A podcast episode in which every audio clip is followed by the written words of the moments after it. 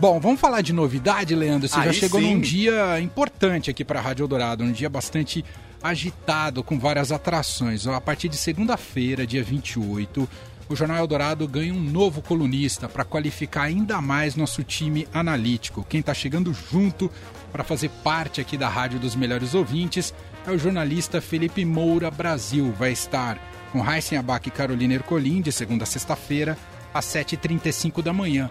E hoje a gente vai bater um papo prévio com Felipe Moura Brasil, que está com a gente. Oi, Felipe, tudo bem? Salve, salve, Emanuel, Leandro, todos os melhores ouvintes da Rádio Eldorado FM, a rádio dos melhores ouvintes. Que honra participar com vocês, que honra poder estrear na segunda-feira, dia 28, mas já tendo essa conversa prévia aqui. Muito prazer e vamos com tudo, tamo junto. Você sabe que eu uh, estava pensando que faltava aqui na, digamos, no, no, colorido, na paleta de sotaques da Rádio Eldorado, tava faltando sotaque carioca, viu, Felipe?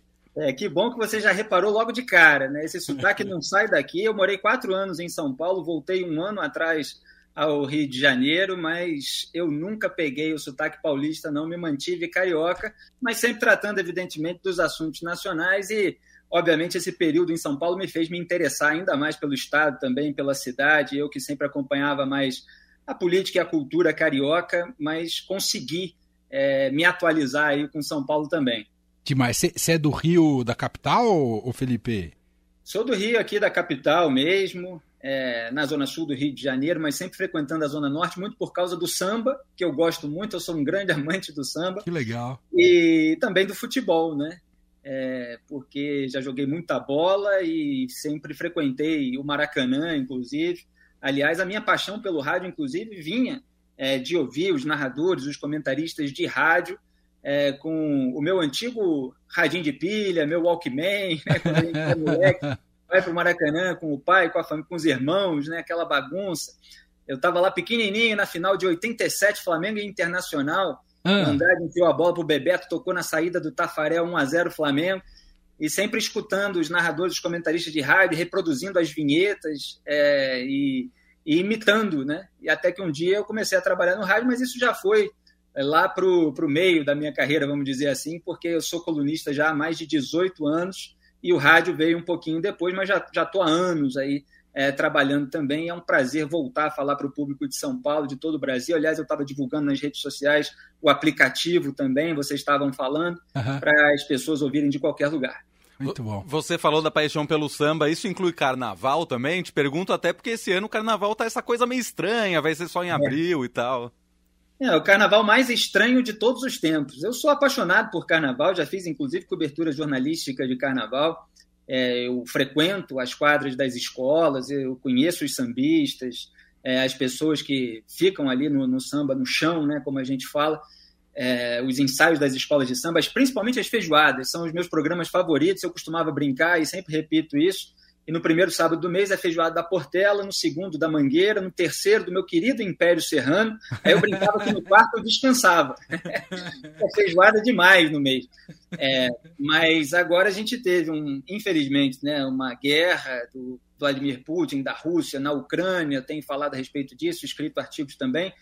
É, e o finalzinho aí de pandemia, com toda essa incerteza sobre as medidas restritivas que é, tornou o carnaval aí mais quebrado. Mas, ao mesmo tempo, para o carioca, isso tem um lado festivo que parece que são dois carnavais, porque o desfile foi adiado, a gente ainda vai ter o desfile, e a verdade é que muita gente pulou o carnaval da maneira que pôde, né, é, no seu próprio período. Verdade, tem toda a razão. Ô, ô, Felipe, você falou, você citou né, a inspiração do rádio pelo lado esportivo, mas você é. chegou a fazer parte da, da imprensa esportiva ou você já foi direto para a cobertura do hard news e de política, ô Felipe? É, não, não, não fiz parte diretamente da imprensa esportiva, eu fui direto é, ser colunista. Né? Aliás, isso era uma coisa é, muito difícil é, de imaginar acontecer tão rapidamente na minha carreira lá atrás, porque eu lia os cronistas, os colunistas de jornais, e naquela época eram é, repórteres antigos ou escritores é, que, enfim, tiveram uma coluna Só que eu comecei a desenvolver esse aspecto mais autoral, até escrevendo, inclusive, contos, ficção na internet, crônicas de comportamento, de cultura, durante muitos anos na internet. Né? A, a, e fazia é, outros trabalhos, até como redator publicitário, inclusive, porque sou formado em comunicação, e aí jornalismo e publicidade estavam ali muito próximos. Então eu fazia ali alguns trabalhos para me remunerar enquanto eu escrevia na internet. E depois de 10 anos fazendo isso e conquistando um, um, um grande público virtual e com toda a, a, repercussão que os acontecimentos políticos estavam tendo é, no Brasil, eu fui chamado para ser colunista diretamente é, de uma grande revista. E aí passei a escrever os, os meus artigos, sendo remunerado para isso, né, como um, um trabalho mesmo. É, e aí eu fui passando de veículo em veículo, e como o, o país entrou nessa turbulência sem fim, é, né, teve impeachment. Teve, é, primeiro, é, é, naquela época que eu estava entrando assim no grande veículo, tinha aquelas manifestações de junho de 2013. Né? Nossa, você aí pegou depois, turbulência. É, aí depois aquelas manifestações foram se transformando, depois veio manifestação pelo impeachment, que nem era a raiz daquela jornada de 2013, como eles chamavam, começou a Lava Jato aí para a rua, investigação e tal, aquela é, disputa é, na, na arena criminal, na arena política, e eu escrevendo sobre tudo aquilo e ganhando cada vez mais visibilidade, cada vez mais leitores. E aí é, chamei a atenção dos veículos de rádio também, e, e, por aí foi. Só que sempre no meu trabalho, eu, eu não me limitei à política, eu sempre escrevi sobre cultura, sobre comportamento, inclusive gostei muito de transitar é, nesse viés aí mais artístico do samba, da música, falar de cinema, comentar Oscar, por exemplo. Olha aí. Tudo, tudo que eu tenho muita vontade, Cê... muitas vezes, de resgatar, porque o cenário político ele vai absorvendo demais a gente. é tipo uma areia movediça, né? mas, mas, você tá, tá na casa certa agora, viu, Felipe? Que aqui a gente é. gosta de transitar por todos esses assuntos, viu? Ah, maravilha. Eu adoro e, e eu sinto muita falta quando a, a, política absorve a gente demais, né? A gente precisa dar uma temperada também e o público sempre gosta, né? Outro dia, inclusive, eu fui é, jantar ali em Copacabana com um jornalista de São Paulo Aí tinham aqueles músicos né, que vão passando de mesa em mesa, e era um pessoal de música clássica e tal. Aí um deles me abordou falou: Eu ouvia você no rádio, você sabe de samba. Caramba, eu falei: Como é que esse, esse rapaz sabe tanto de samba assim? Era um músico, né? Músico clássico com grande conhecimento musical. É, um grande abraço aí para eles, eles que legal. acompanham o meu trabalho. Então, isso causa uma identificação também nas pessoas que gostam de outras coisas, e às vezes elas são arrastadas também a entender mais de política pelo viés é, cultural, artístico, porque tudo vai se misturando ali no nosso comentário. Né? E é bom que seja assim, a gente vai jogando uns ingredientes, uns aperitivos, e as pessoas vão é, entendendo mais desses assuntos. Verdade. A gente está batendo um papo aqui com Felipe Moura Brasil. Nosso novo colunista estreia nessa segunda-feira no Jornal Dourado. Vai estar de segunda a sexta-feira, às 7h35 da manhã, sempre comentando os assuntos do momento ali com Raíssen Abac e Carolina Ercolim. Ô, ô, Felipe, queria te ouvir sobre um aspecto, né? Você falou sobre esse Brasil muito, uh, muito ríspido, né? A, a questão opinativa. Uh, e as pessoas muitas vezes acham que colunistas têm, têm um lado no sentido ideológico, partidário. Como é que você responde esse tipo de crítica, Felipe? Olha, o compromisso do jornalismo, eu até falei para o site de vocês, é com a verdade e com a moralidade pública do a quem doer. É, o que aconteceu no, no, debate público brasileiro, mas não é um fenômeno exclusivamente nacional, é essa divisão tribal, muitas vezes binária, né, como a gente vê, é, por, exemplo, é, por exemplo, entre lulistas e petistas é, aqui no Brasil, mas há também é, um binarismo em alguns outros países. E aí as pessoas vão se fechando em tribos e começam a fazer aquilo que é né, uma expressão das redes sociais acabou pegando, que é o passar pano para as imoralidades, eventualmente até para os crimes cometidos por membros da tribo que as pessoas defendem e da corrente ideológica. Então você tem um corporativismo político, ideológico, é que é muito nocivo ao debate público e que faz com que aquilo que é factual fique completamente distorcido pela propaganda que se quer fazer é, do próprio grupo, da própria tribo, e pela demonização dos adversários. Então, um grande desafio é, da, do colunismo é, é, você separar aquilo que é fato e aquilo que é propaganda no pior sentido, não é a, a preferência individual, uhum. é a propaganda no sentido de distorção da realidade. As pessoas têm direito de ter as suas preferências, elas é, não têm assim o direito, né, na maneira de falar, é, de escolher os próprios fatos. Então, é, tem coisas que são verificáveis e a gente precisa colocar. Eu, inclusive, sempre no meu trabalho é, é de rádio também, é, coloquei os fatos, e a partir do momento que os fatos estão é, expostos, eu faço a minha análise. Muitas vezes a análise vai apontando os fatos ali é, concomitantemente e o ouvinte vai formar o seu juízo. Ele eventualmente pode discordar, ele pode concordar, é, ele vai raciocinando junto, mas ele tem aquela base comum. E essa base comum está se perdendo. Outro dia até citei uma autora que ela diz num livro que é, a Anne Applebaum, né, até fiz um artigo grande com um depoimento uhum. que ela deu recentemente no Senado americano, mas no livro dela, Crepúsculo da Democracia, ela fala antigamente as pessoas tinham opiniões diferentes, hoje elas têm fatos diferentes. Na verdade, é, nem são fatos. Né? Você tem os fatos que são aqueles que são verdadeiros e você tem as narrativas é, sobre coisas que não aconteceram daquela maneira que está sendo contada. Então é preciso ter essa honestidade intelectual, essa sinceridade, essa transparência para é, distinguir a, aquilo que é, é, é fato, aquilo que é o elemento da realidade e aquilo que é gritaria. E a gente não pode se guiar pela gritaria, é, principalmente das redes sociais, mas da imprensa também. Tem diversas pessoas é, em diversos veículos que estão aí é, é, veiculando um conteúdo muitas vezes histérico, é, divisivo, rasteiro, né? e não pode se guiar pelas pressões decorrentes de tudo isso. Então, em cada episódio relevante da política e da cultura, distinguir os elementos em jogo na hora de fazer a análise é um dos meus trabalhos aqui e eu vou ter um prazer enorme de fazer com vocês. Muito bom. Leandro, já tem celebrações dos ouvintes mandando mensagens aqui com a chegada do Felipe Moura Brasil na Rádio Dourado, né, Leandro? Claro, no nosso 991299111, só duas pequenas amostras aqui para simbolizar. Por exemplo, o AG diz que Felipe Moura Brasil é um gigante. E também a Ilka, que mandou aqui um que bom que o Felipe Moura Brasil vem para Eldorado. Vai ser ótimo. Parabéns a Eldorado, colunistas excelentes todos, sem exceção. Muito bom.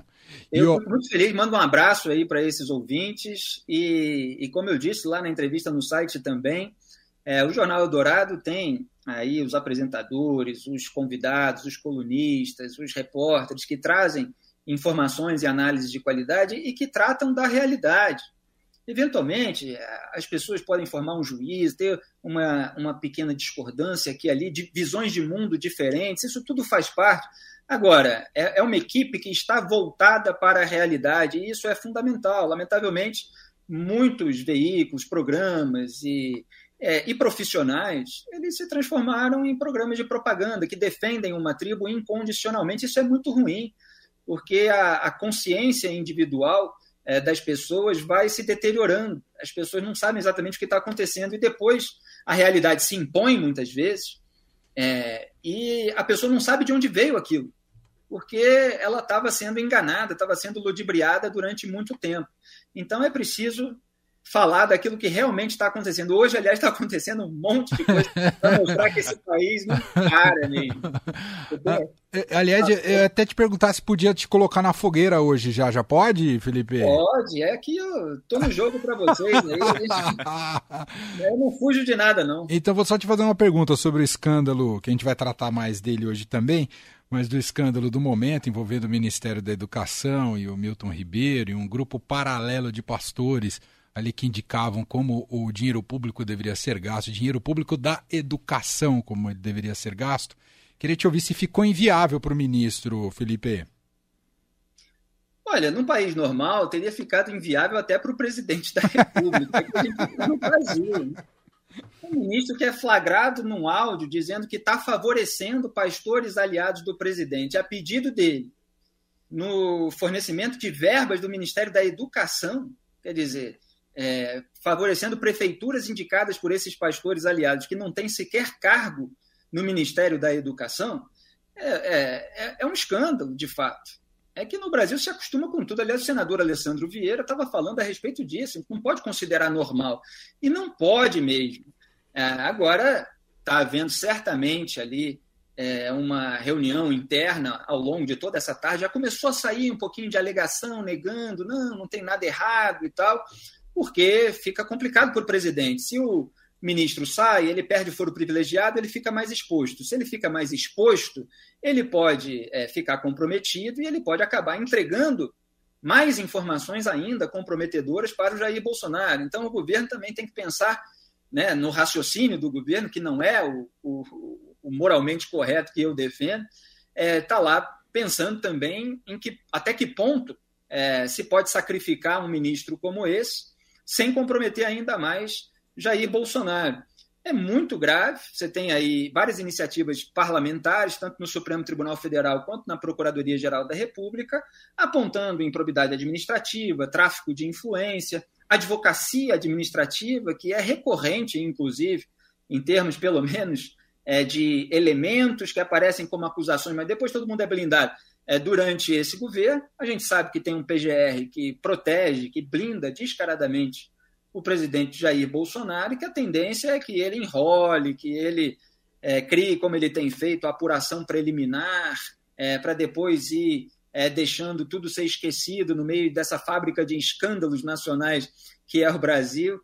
É, então, a, a, a gente não tem muita perspectiva de responsabilização e punição, mas como houve um áudio, e os áudios recentemente têm provocado grandes alvoroços, né, é, isso ficou mais pesado para a permanência do ministro Milton Ribeiro. É, e, e, eu aponto há muito tempo essa relação também, isso é um assunto mais profundo, mas de que a gente vai tratar aqui nas minhas colunas de vez em quando, essa relação do, do bolsonarismo com o cristianismo, porque eles buscam votos, evidentemente, entre é, os cristãos, sejam eles evangélicos, católicos, mas principalmente ali por meio de associação com pastores evangélicos.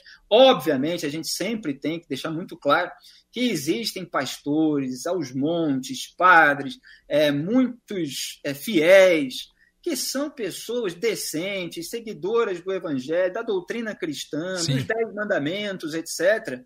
Agora, como em todo segmento da população, existem aqueles que querem levar vantagem. E a família Bolsonaro oferece ali perdão para dívida é, é, é, da igreja com o Estado, agora aparece é, favorecendo pastores aliados é, com verba do Ministério da Educação. No fundo, está querendo apoio político dentro da igreja, que se faça aquela propaganda para os fiéis para que ele seja reeleito em 2022.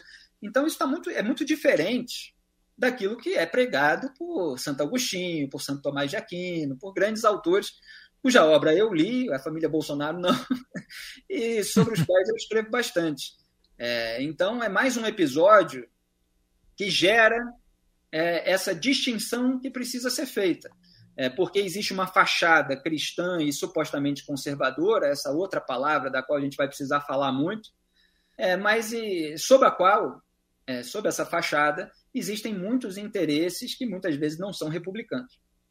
Muito bom, tá aí uma amostra de Felipe Moura Brasil. A gente já botou ele na fogueira hoje aqui. Hoje era para ser um papo mais solto, mas não tinha como, porque o dia tá quente em Brasília para variar. Uh, e o Felipe vai estar tá para valer a partir de segunda-feira no Jornal Eldorado, às 7h35 da manhã. Análise dos fatos. E ó, a gente tem podcast. Aliás, o podcast já tá no ar. É, porque já tem lá a chamada e você já pode seguir o feed do podcast. Então, seja no Spotify, Deezer, Amazon, Apple ou qualquer agregador de podcast, procura Análise dos Fatos com Felipe Moura Brasil. Tá fácil de achar e você já passa a seguir porque recebe diariamente todas as colunas, todas as participações dele aqui na Rádio Dourado. Inclusive, essa, essa, entrevista depois a gente vai publicar também no nosso podcast do Fim de Tarde Dourado para todo mundo poder ouvir, quem não tenha acompanhado eventualmente. Felipe, só tenho aqui a desejar toda a sorte, estamos muito felizes com sua vinda aqui para a Rádio Dourado, ainda mais no ano eleitoral, para brilhantar ainda mais o nosso time, qualificar a nossa análise. Eu tenho certeza que será uma jornada muito produtiva. Brigadíssimo e vamos que vamos, meu caro.